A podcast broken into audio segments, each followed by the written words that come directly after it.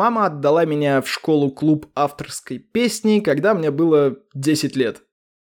Отдала не потому, что я был каким-то прирожденным гитаристом, которому нужно было оправить свой бриллиантовый талант в академическую оправу. Нет. Просто мне сказали в ультимативной форме, что я чем-то должен заниматься, а не просто сидеть дома после школы. Маме было мало моих занятий, а мне как-то не особо. Ну, я как-то не противился, хотя бурчал. Я и сейчас бурчу, если мне что-то предлагают, тем более, если этого не хочу. Бурчу, но если предлагают любимые и любящие люди, стараюсь прислушиваться. Они, как правило, не дураки совсем. Дураков я с детства не люблю. Так что я пошел в шкаф. Я пошел в шкаф, но ходил я на гитару. Гитара дом была, мамина. Я на ней часто баловался и в баловстве иногда что-то так подбирал тихонько на одной струне из трех нот. Чаще, конечно, кривлялся, но иногда и изучал. А на гитаре мне было очень странно. Я раньше ходил на дополнительные занятия, но там со мной говорили иначе, и с товарищами по обучению мы почти как-то не взаимодействовали. А тут у нас была банда малолетних идиотов, которым было разрешено и общаться, и э, в соседние кабинеты заглядывать. Э, надо сказать, что занятия проходили в подвальных помещениях дома, то есть э, вот тепловые трубы обернуты поролоном тебе или стекловатой, которую трогать не надо было – вот лужа, потому что труба протекает, и она тут всегда протекала, потому что, ну, какой-то такой вот здесь уголок неудачный. И вода настолько долго протекала, что внизу уже была и щербинка в бетонном полу, и какой-то сталагмит или сталактит, я не знаю, кто там растет снизу вверх. И лужа была, конечно, приличная, да. А в соседних кабинетах было не так уж и много всего, но все было безумно и фантастически интересно. Например, в одном кабинете висели кольчуги, доспехи, мечи, топоры, шлемы. Это был клуб исторической реконструкции. Было интересно туда просто прийти, глазеть, щупать что-то из-под тяжка, а потом быстро сваливать из кабинета, когда приходил с шутливой руганью начальник и хозяин этого кабинета. Дядька был классный, мы его совсем всерьез не боялись, но игру принимали всегда и сразу. Иногда он для нас устраивал какие-то экскурсии, отвечал на наши дурацкие вопросы. В общем, дядька был классный. В другом кабинете был космос.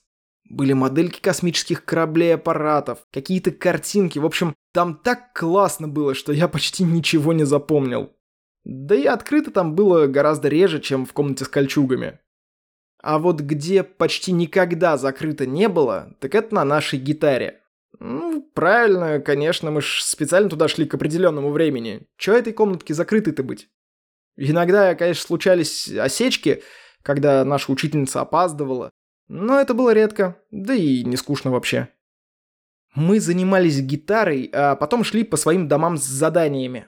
Я помню, что в первые полгода у меня получалось хорошо, наверное, только ныть. Ну гитара же, это струны натянутые, мои пальцы тогда еще не одеревенели, мозоли еще не было. Было больно, было скучно, но самое ужасное, то, что я делал, было несравнимо хуже моего баловства и того, что я подбирал в прямом смысле слова играючи. Моим пальцем было больно, а зимой еще и холодно. Мы тогда жили в угловой квартире на верхнем этаже, и у нас были деревянные окна, плюс вечно открытая форточка. Ну, просто потому что дышать хотелось чуть больше, чем ходить без носков. Так что зимой было холодно, а я сразу пошел на гитару зимой. И помню, я пробовал играть в перчатках, потому что пальцы ну совсем деревянные, хрупкие были. Не получалось. Не получалось решительно все. Я неправильно сидел, неправильно держал инструмент. Э, аккорды неправильно брал, звук извлекал правой рукой неправильно, неправильно дышал и вообще неправильно в целом жил. Мне очень хотелось бросить эту деревяшку, но еще мне хотелось научиться уже играть. То, что я же играл в детстве. Надо просто вспомнить, что я вообще-то талантливый музыкант, и вот всем им показать. Даже не для того, чтобы они все пожалели, и не для того, чтобы сказали «Вау», а для того, чтобы мне дали понять, что я в себе не ошибся, что я действительно хорош. Сейчас я действительно хорош. Не супер гуд, но прям хорош. Прошло 20 лет, еще бы я не стал хорош. Но в шкапе я только начинал учиться. Я не мог знать, что стандарты шкафа будут для меня тесными. И не мог знать, что это было идеальным для меня решением. В обычной музыкалке я бы нафиг задохнулся. А так я начал ездить по фестивалям, готовить песню за песней, нарабатывать какие-то навыки. Но я еще помнил, как баловаться и действительно играть на гитаре. Я подбирал много всякого. Конечно, это было на одной-двух струнах, криво-косо, но это было. А потом я внезапно нашел песню, которую можно было играть и с проигрышем, и с ритмом. Это была песня Любе «Ты неси меня река». Я сейчас попробую сыграть ее так, как играл тогда. Очень сложно играть хорошо, но сложнее играть плохо специально. Но так, чтобы было непонятно, что ты специально косячишь. Я играл ее тогда как-то вот так. Thank you.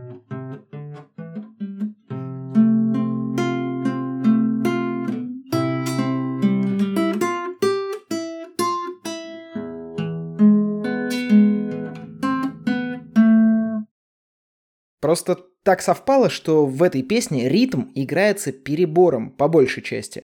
И к перебору легко было присоседить несколько других нот. Лет пять я учился в шкапе и потом из него ушел. Было несколько попыток, и в какой-то раз я все-таки ушел и больше не вернулся.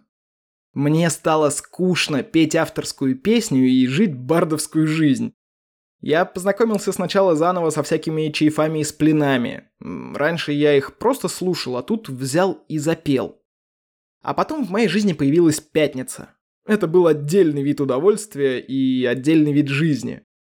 Я долго и плотно играл самые разные песни харьковских разносчиков рагги. А еще я стал играть в переходах. Играл долго, много, ради фана, а не ради денег. У нас были договоренности с местными сотрудниками тогда еще милиции, меня не трогали за очень небольшую мзду. Для меня оказалось открытием, что люди в основном не слушают, что я играю, а просто кидают или не кидают деньги. Я для себя понял, что им важен не я, им важно быть человеком, который может кинуть в шапку гитаристу из перехода или может не кинуть. А потом я услышал других гитаристов. Боже, оказалось, я чертовски хорош. До сих пор с содроганием прохожу мимо уличных музыкантов своего города. Старая гвардия, с которой мы вместе штурмовали переходы, уже перестала выходить на улицу. А новые поколения или умеют только петь, или только играть, или не умеют вообще ничего. Редкие ребята вызывают у меня улыбку, но они действительно хороши. В какой-то момент я понял, что мне стало скучно. Почти любую песню, если ее вообще можно было сыграть на гитаре, я мог довольно быстро понять. С появлением интернета вообще в минуту. Взял гитару, открыл аккорды, пошел играть. С ритмическими рисунками у меня никогда проблем не было. А вот сам ритм я мог то ускорять, то замедлять. Мне стало скучно на гитаре, и я решил, что мой удел — это ритм-секция. Я хорош в этом, особенно если под метроном. Но однажды случилось страшное. Во ВКонтактике, тогда еще была стена — и у кого-то я увидел маленького корейского паренька с гитарой. Прям маленького. Гитара была ощутимо больше ребенка. Я включил так из умиления. А парень как давай играть. Он играл так, что у меня челюсть отвисла. Я помню это видео, естественно, я знаю, как зовут этого паренька, и до сих пор им восхищаюсь. Я впервые познакомился с фингерстайлом. Но есть, скажем так, BDSM фингерстайл, построенный на бочках, щелчках, э, когда инструменту устраивают показательную порку. А есть, ну, традиционный, когда инструмент просто на полную играет. Я понял, что хочу так научиться. Я пытался снять движения с видео, нашел табы, но у меня просто не получалось вот так шевелить пальцами. Я в творческую депрессию надолго впал. Все это время я все равно играл, но с того момента у меня не было желания играть что-то. Я просто делал то, что меня просили делать. Делал хорошо, всем нравилось. Я собой даже иногда был доволен, хотя чаще всего я все-таки себя критикую ужасно. В какой-то момент, лет так через 10, я взял в руки гитару и понял, что мои пальцы по большей части простаивают во время игры, а я играл в полсилы. Вдруг я понял, что уже играл фингерстайлом. Ту самую «Ты неси меня реку». Я не оговорился. Название песни слилось в моей голове в одно слово. Я в момент понял, что давно и прилично умею фингерстайл. Просто отчета себе не отдавал. Когда-то мама решила, что я стал толстым и занялась моей физической формой. В частности, она потратила около полугода на тщетные попытки э, научить меня просто поднимать ноги из положения лежа. Я напрягал всего себя, пытался напрячь свои отдельные мышцы. Не получалось. А потом как-то бесился, играл сам с собой, кувыркался, в общем, изучал свое тело, не в том плане, в котором гусары молчать, и вдруг встал на березку. Это был далеко не первый раз, в смысле, не, не, не открытие, не эврика, но я вдруг понял, что для того, чтобы встать на березку, ноги-то нужно поднять, а я сделал это не задумываясь. Тем вечером мама офигела, когда увидела, что сын, который никак не мог поднять свои толстые ноги, вдруг фигачит ими только считать успевай. В общем, я понял, что делал-то это давно, просто не давал себе труда задуматься над тем, что именно делаю и чего от себя хочу. Так же и с фингерстайлом. Оказалось, что я уже умею. Я стал подбирать в этой манере все, что играл раньше. Что-то хорошо шло, что-то не очень. У меня кумиры появились, вроде Александра Мисько, Эйро Нарета, Луки Стриканьоли. А еще у меня появился специальный YouTube-канал в подписках, куда я заходил в худшие времена. Это еще один фингерстайл-гитарист, который играет... Вот я не могу точно описать, как он играет, но ощущение, что дядька провел пол жизни в подземных переходах, а потом вдруг осознал себя на ютубе. А еще это оказалось началом конца моей гитаристики. Я не мог и не могу петь одновременно с тем, что делаю сейчас на гитаре. А играть простой ритм уже стало скучно. Да и петь стало не с кем. Старые песни приелись, компании наши разбежались, и я остался с гитарой практически наедине. Сейчас я беру гитару очень редко, но висит она очень близко. Буквально руку протянуть.